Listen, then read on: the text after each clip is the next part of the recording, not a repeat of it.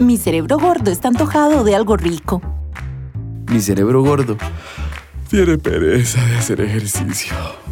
Mi cerebro gordo siempre queda con hambre. Mi cerebro gordo, podcast. Hola, hola, bienvenidos todos a un nuevo episodio de Mi cerebro gordo, un podcast diseñado para ayudarte a mejorar tu peso, tu salud y tu calidad de vida. Soy la doctora Isis Valenzuela y está conmigo el doctor Mauricio Barahona, médico especialista en metabolismo, sobrepeso y obesidad. ¿Qué tal, doctor? ¿Cómo va todo? Hola Isis, ¿cómo estás? Pues muy contento de iniciar este nuevo episodio de este podcast con un tema súper, súper interesante. Sí, el de hoy es un tema aclamado, doctor. Así que entremos en materia. Les cuento que hoy mi cerebro gordo dice que tiene el metabolismo lento. Entonces, doctor, ¿Cómo es esto, el metabolismo lento? Bueno, y aquí la primera pregunta que va a surgir es si tengo mi metabolismo lento o mi tenedor muy rápido. Ah, buena pregunta. y eso es todo un tema que es justamente lo que vamos a estar desarrollando a lo largo de todo este podcast para entender un poco esos conceptos y qué significan. Vamos a salir de dudas, doctor. Entonces, empecemos desde la base. Metabolismo lento es una palabra y una excusa, debo decir también, que podemos utilizar mucho. Pero entonces, para comenzar este tema tan interesante, vayamos pensando en qué se relaciona esta palabra, metabolismo lento. Muchos lo relacionan con digestión, con un tema de pérdida de peso, con la edad, con el estreñimiento. Entonces, doctor, como experto, ¿qué es el metabolismo? Claro, y eso que dices es muy importante porque esta expresión, cuando nosotros vemos lo que la gente entiende por metabolismo lento, efectivamente nos damos cuenta de que entienden muchas cosas. Eh, por ejemplo, mencionaste una. Yo tengo metabolismo lento y entonces yo le preguntaba a pacientes, ¿y qué quiere decir eso? Ah, es que yo tengo mucho estreñimiento, o sea, lo relaciona con la parte digestiva. Y esta primera pregunta que me haces, ¿qué es entonces el metabolismo? El metabolismo es la forma en que mi cuerpo va a utilizar los nutrientes que yo estoy recibiendo a través de los alimentos. Entonces, cada vez que nosotros comemos, por ejemplo, nosotros vamos a recibir en los alimentos carbohidratos, proteínas y grasas.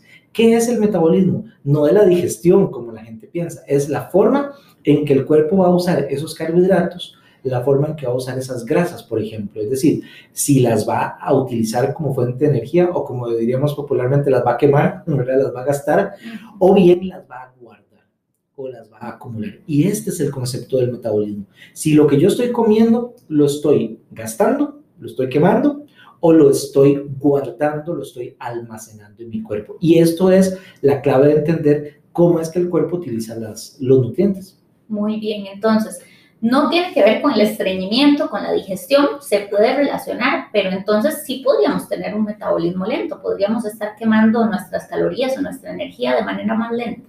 Sí, claro, y, esto precisamente con lo primero que decías, las personas a veces relacionan que tienen el metabolismo lento, o sea que comen y que con facilidad suben de peso, pero no necesariamente todas las personas que tienen sobrepeso es por el metabolismo lento. Y justamente ese es uno de los primeros pasos que vamos a ir dando, que es que las personas realmente sepan si es eso real. Entonces aquí es como tú decías, puede ser una excusa, puede ser perfectamente la excusa que la gente pone, pero en la realidad tal vez su metabolismo no está tan lento.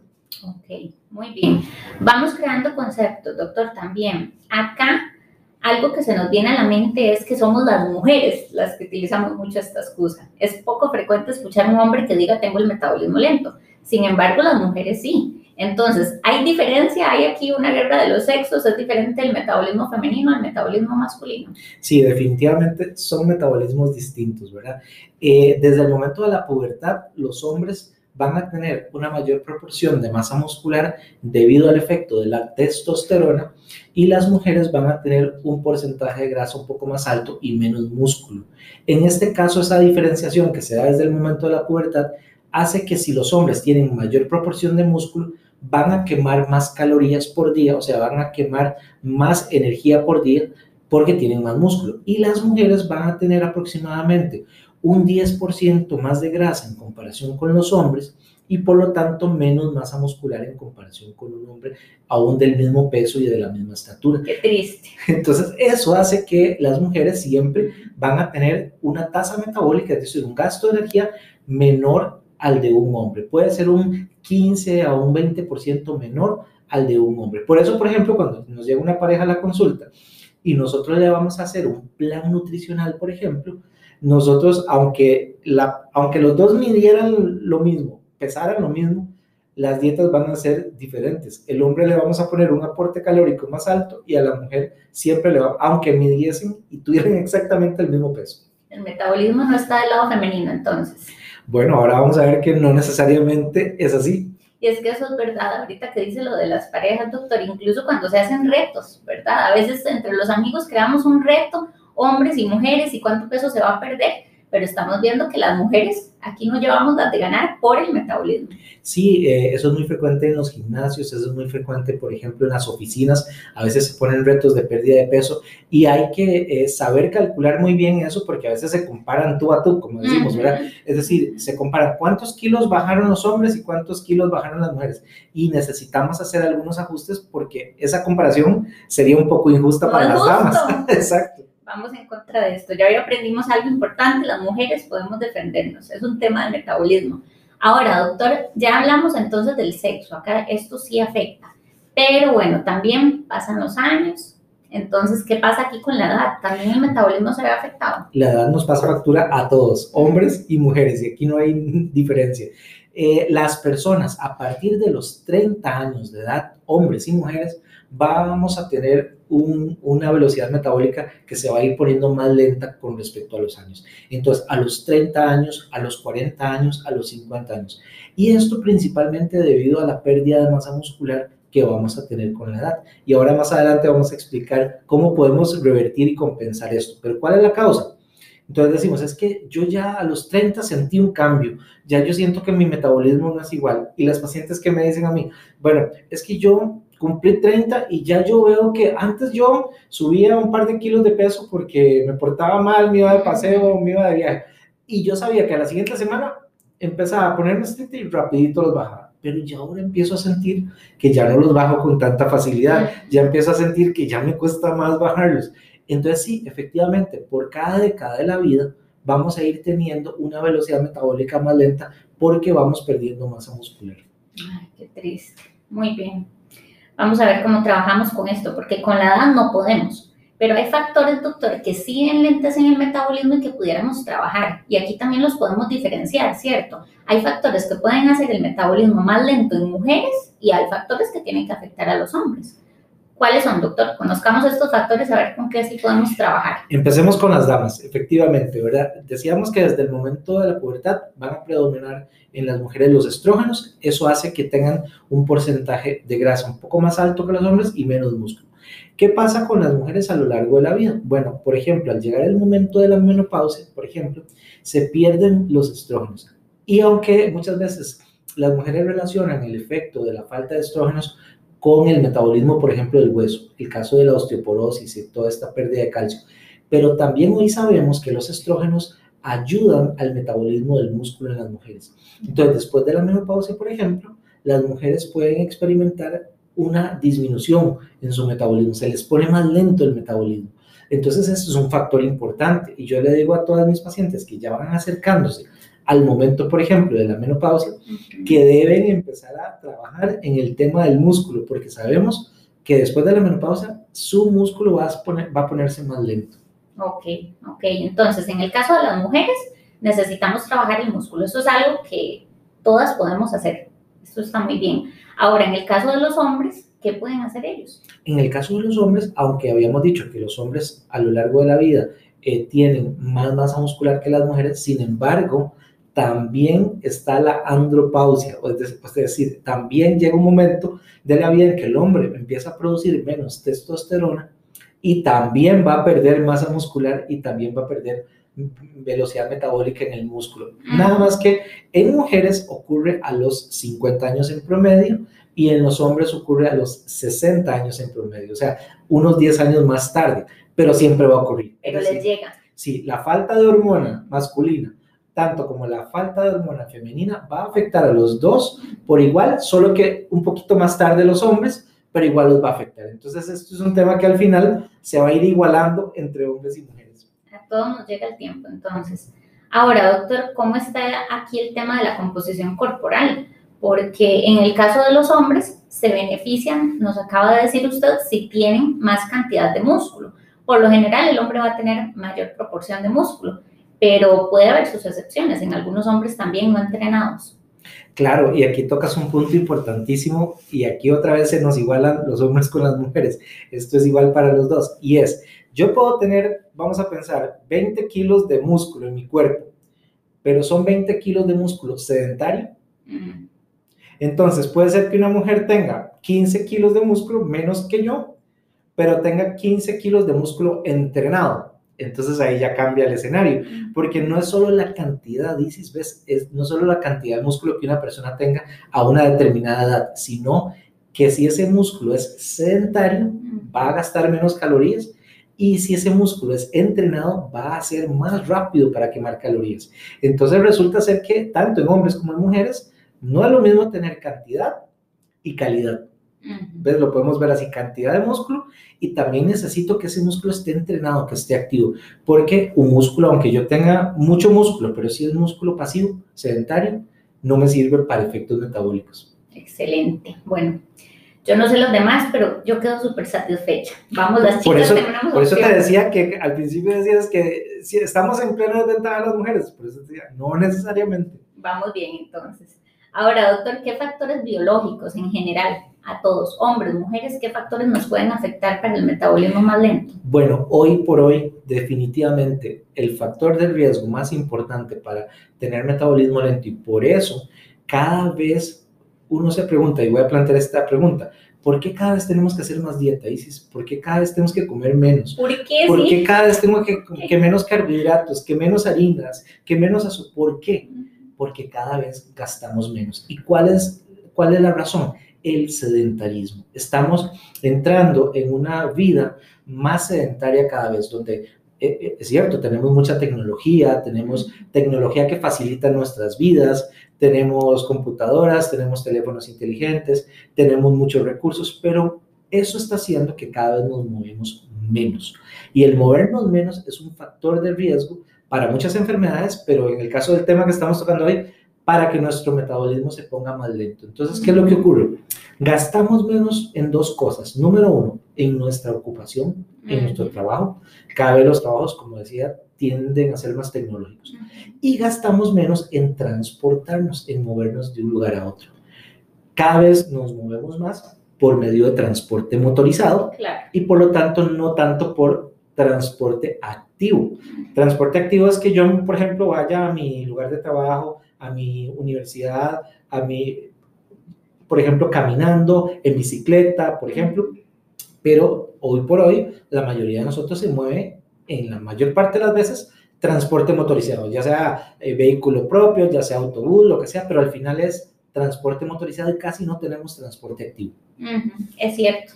Ahora, doctor, esto se relaciona mucho también a estilo de vida, pero previo a que entremos a este tema de estilo de vida, me queda el tema del factor biológico acá en la mente, porque en defensa de mi cerebro gordo, que tiene el metabolismo lento, pienso cuando las mujeres siempre dicen, es que es la tiroides, es la tiroides. Yo por eso me engordo, porque la tiroides y el metabolismo lento. Entonces, salgamos de esa duda, ¿sí o no?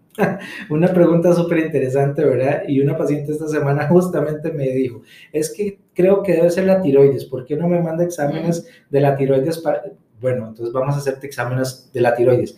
En mi experiencia, más del 90% de las veces que mandamos examen de la tiroides en la consulta de control de peso salen normales.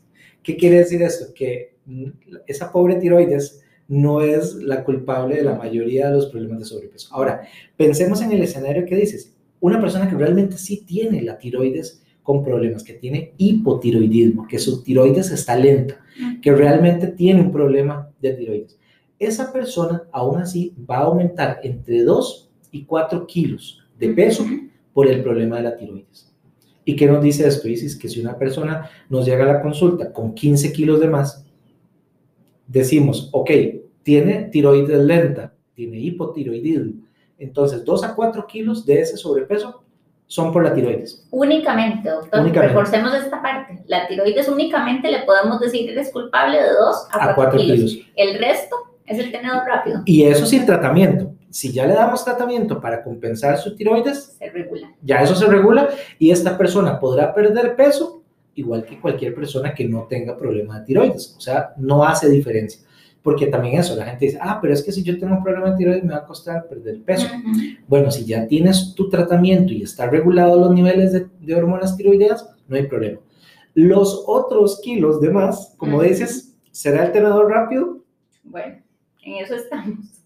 En Pero eso bueno. vamos, exacto. Ya vamos saliendo entonces por acá de dudas. Está muy interesante esto del, del hipotiroidismo y yo creo que lo que podemos también destacar es la importancia de un diagnóstico profesional, porque también siempre decimos la tiroides y la tiroides, pero realmente con el examen, con ir al profesional adecuado, a que el médico nos revise, a que podamos tener ese papel que nos diga, no, tranquila, su tiroides no está mal.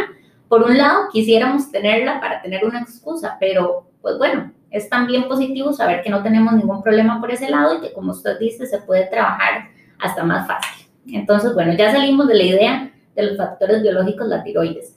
Entonces, doctor, volvamos al tema que usted estaba comentando, el estilo de vida. El estilo de vida sin duda va a ser mi metabolismo más lento. ¿Cómo podemos reforzar por acá? Porque es cierto, ahorita la época en la que estamos también no nos ayuda. Tenemos un estilo de vida muy sedentario y el teletrabajo también nos afecta. ¿Cómo afecta este estilo de vida que mi metabolismo vaya tan bajo? Bueno, y lo voy a, lo voy a aprovechar, voy a aprovechar tu pregunta, dices, para compararlo con este mismo tema de la tiroides. Yo tengo una tiroides que pesa 100, 150 gramos, gramos, ¿verdad? Apenas. Una- realmente la tiroides es una glándula bastante pequeña. Pero acabamos de decir que yo puedo tener 20 kilos de músculo y no los uso, no los muevo, no los, no los aprovecho para acelerar mi metabolismo. ¿Qué pasa con el estilo de vida? El estilo de vida nuestro se ha hecho cada vez más pasivo, más sedentario, más perezoso. Tenemos un estilo de vida sedentario ocupacional, que comentábamos ahora. ¿Cómo es tu trabajo? Entonces aquí lo que tenemos que pe- empezar a analizar es cómo es mi trabajo, cuántas horas paso sentado durante el día trabajando, ya sea en mi computadora, si estás en teletrabajo o si estás en una oficina, pero al final cuántas horas pasas de tiempo sentado. Y esta palabrita quiero subrayarla, dices tiempo sentado, Ujú. porque luego ya termino mi jornada laboral y digo, ok, ahora sí, ya a descansar. A ver, tele. Ya terminé mi jornada de trabajo y ahora qué hago? vamos a ver tele, vamos a poner una serie, va, ok, entonces, ¿qué es eso? O voy a, hay mucha gente que le gustan los videojuegos, por Ujú. ejemplo, y pasan horas en los videojuegos, otra vez es tiempo sentado. Ujú. Solo que ya no trabajando, ahora es viendo una serie, viendo una película o un videojuego. O en tu teléfono. Eh, si te fijas, Isis, en tu pantalla del teléfono, ya los teléfonos ahora te miden cuántas horas has estado conectado en, en pantalla. Inclusive te dicen cuántas horas has estado en cada, en las redes sociales, en tal aplicación o en un juego. Te dicen cuántas horas. Esas horas son tiempo sentado también, son Es tiempo cierto. pasivo. Y así vamos sumando. Entonces, en el tiempo de trabajo, como en el tiempo libre, acumulamos muchas horas de tiempo sedentario.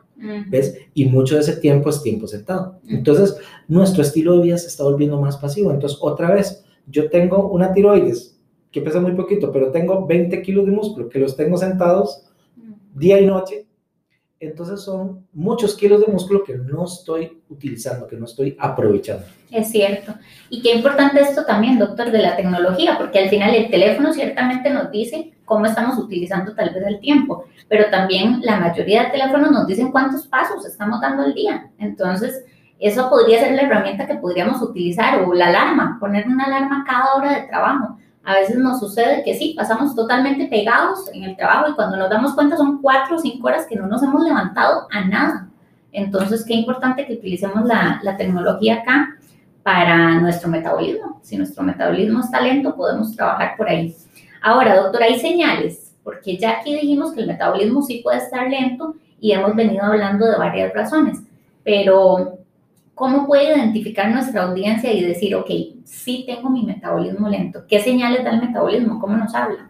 Bueno, una señal precisamente va a ser el aumento de peso.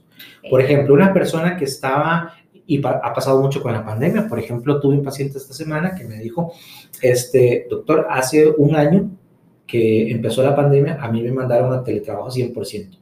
Y yo en ese momento estaba bien de peso y resulta ser que eh, estaba con un peso estable. Eso quiere decir que no estaba en ese momento teniendo ningún cambio en el peso. lo mandan a la casa teletrabajo y resulta que, dice, en los primeros meses he subido casi 6 kilos. Entonces, esa es una primera señal. Cuando el metabolismo se está poniendo lento, es o porque estoy comiendo más de lo que gasto o estoy gastando menos de lo que como, ¿verdad? Eh, espero no enredar mucho con esta, con esta idea.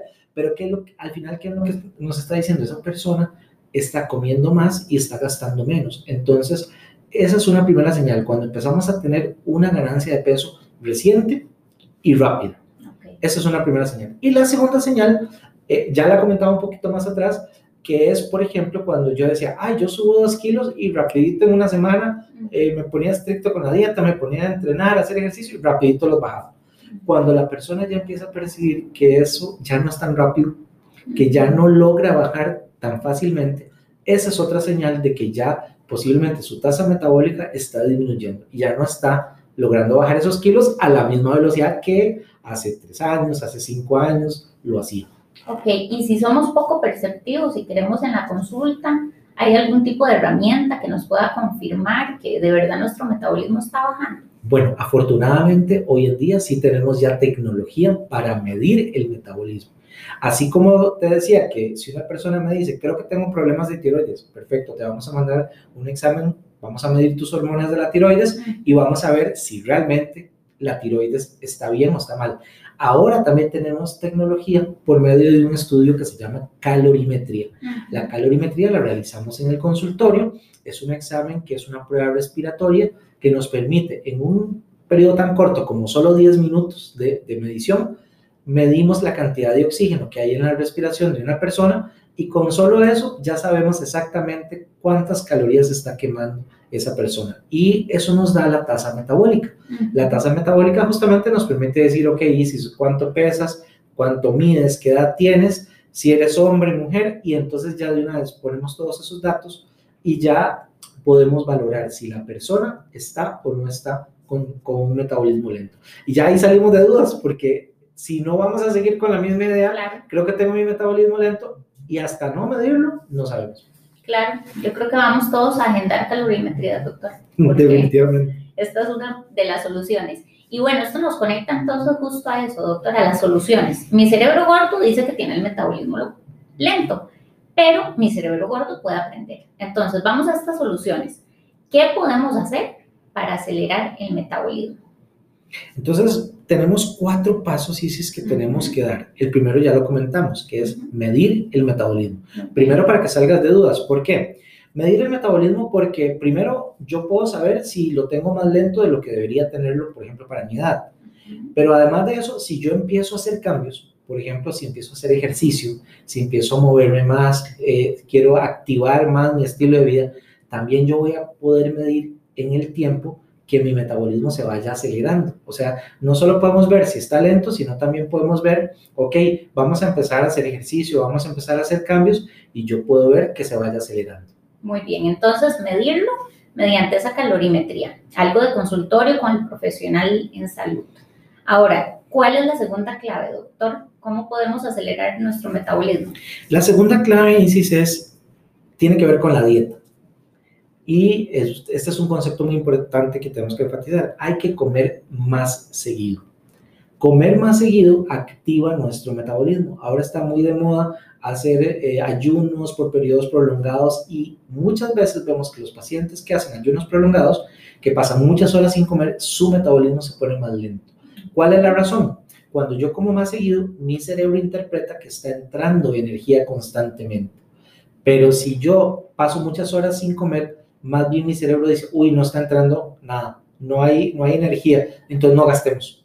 O sea que mi cerebro más bien interpreta que la falta de alimento, la falta de energía la interpreta como, uy, no, no está entrando nada, entonces no gastemos. Entonces más bien entra en un metabolismo de reserva. Entonces la dieta fraccionada nos ha funcionado mucho mejor comer más seguido lógicamente comer más seguido en forma controlada, pero al final es comer más frecuentemente. Cada tres horas aproximadamente deberíamos estar comiendo algo para mantener nuestro metabolismo más activo. Muy bien, y esto se relaciona mucho a la tercera eh, manera que vamos a aprender, que es muévete más. Así como comemos más, nos movemos más. ¿Cómo es esto, doctor? Claro, porque tenemos que contrarrestar justamente lo que comentábamos ahora, nuestro estilo de vida pasivo, ese tiempo sentado, ese tiempo sedentario. Bueno, tenemos que saber que tenemos que movernos más y nota que no dije ve al gimnasio o no dije corre una maratón, no dije, no, dije muévete más en cada momento del día, en todos los momentos del día. Este es importantísimo porque los pacientes a veces pueden comentar que hacen mucho ejercicio. No sé si le ha pasado, doctor, pero bueno, en mi experiencia he visto muchos, puede suceder tanto con hombres como con mujeres, que nos dicen, pero es que yo voy cinco veces a la semana, una hora al gimnasio a las seis de la mañana, entreno y claro, luego del entreno a trabajar a la silla ocho horas seguidas. Entonces, acá es tan importante movernos, ¿verdad? Entender que no solo es esa hora de gimnasio y todo el resto del día pasivo. Nos funcionaría mejor estar moviéndonos durante el día, ¿cierto? Sí, antes pensábamos eso, exactamente que dices. Antes pensábamos que, bueno, si yo paso ocho horas en mi trabajo de oficina sentado, pero por lo menos al final del día voy una hora al gimnasio, me funciona muy bien. Funciona en parte, pero ya no tan bien como creíamos antes. Hoy sabemos que es mucho más importante estar activo todo el día moviéndonos constantemente. Por ejemplo, eh, una paciente me dijo esta semana, es que, ¿y qué hago en mi casa? ¿Qué puedo hacer en mi casa? Bueno, empezamos a hablar de varios tips, pero por ejemplo este, cada vez que toma una llamada de trabajo, por ejemplo, con su teléfono, yo le decía, ¿tienes gradas en tu casa? Sí, ah, ok, entonces tomas el teléfono, estás tomando tu llamada de trabajo, pero estás caminando dentro de la casa, vas a subir las gradas, vas a ir al segundo piso, luego vuelves a bajar, y a veces me dice, es que tomo llamadas de 20 minutos, de 30 minutos de trabajo. Son llamadas extensas. Entonces, son 20 o 30 minutos que ella está caminando y subiendo gradas. Claro, el próximo podcast lo grabamos de pie, doctor, con ese tipo. Caminando por todo lado. Exacto, moviéndonos, nos vamos turnando. Muy bien, vamos con la última clave para acelerar nuestro metabolismo. Busca tratamiento médico. Por supuesto que, como dijimos, ahora sí, habrá personas que sí realmente tienen un metabolismo lento, ya lo medimos, ya lo diagnosticamos y también vamos a ver cuál es la causa de ese metabolismo lento. Si era justamente la tiroides, si es el sedentarismo, si es alguna enfermedad, como decíamos, si es la menopausia en el caso de las mujeres. Vamos a estudiar cuál es la causa. Y por supuesto que hay tratamientos para acelerar el metabolismo. Entonces, en la parte médica vamos a valorar el paciente, vamos a ver cuál es su contexto, qué, tratamientos eh, toma, si tiene enfermedades, si tiene algunos otros factores de riesgo, y con eso entonces vamos a darle tratamiento médico. Y si tenemos opciones de, de, fármacos, por ejemplo, y de tratamientos que podemos utilizar en forma segura con los pacientes para ayudarles a acelerar el metabolismo. Y aquí lo diferencio de ISIS de, de lo que muchas veces el paciente me pregunta también, que es doctor, y es que vi un quemador de grasa en internet. Eh, en la macrobiótica están vendiendo esto que dicen que es un acelerador, que es un quemador de la grasa. Bueno, hay que tener cuidado con todas estas cosas porque yo en lo particular siempre le recomiendo a mis pacientes usar productos seguros que ya tienen estudios clínicos, que ya sabemos cuál es el efecto que van a tener y que no les vayan a generar efectos secundarios a su salud. Sin duda, es un muy buen consejo, doctor. Entonces, si usted que nos escucha siente que tiene su metabolismo lento y lo quiere acelerar, pues vamos a repasar los puntos que vimos. Mide tu metabolismo, come más seguido, pero menor cantidad, muévete más y busca tratamiento médico. Eso es lo que hemos visto hoy, doctor. Qué tema tan interesante y de verdad que podemos tener el metabolismo lento, como lo, lo hemos visto, o el tenedor rápido, o las dos cosas. O las dos. Lo cual es peor. Todavía más grave. Okay. Pero bueno, hoy hemos aprendido por qué nos pasa eso y lo más importante es cómo lo podemos manejar. Mi cerebro gordo siempre puede aprender, ¿verdad, doctor? Mi cerebro gordo siempre puede aprender y hoy vimos que aparte de que puede corregir su metabolismo, puede mejorar su calidad de vida en general, porque movernos más, estar más activos, tener un mejor metabolismo, nos ayuda no solo con el peso, sino con sentirnos mejor. Excelente. Y bueno, no sé, creo que quedamos empatados hombres y mujeres también. ¿Usted qué? Al final sí, totalmente. Muy bien. Muchas gracias, doctor, por compartir ese tema con nosotros. Les recordamos ser parte de Mi Cerebro Gordo. Envía tus preguntas y comentarios a podcast.icometcr.com. Recuerda también nuestra página web, icometcr. Podrás escuchar ahí todos nuestros podcasts y encontrarnos también en las redes sociales. Te esperamos. Hasta la próxima. Seguí escuchando más episodios de este podcast, porque mi cerebro gordo siempre puede aprender.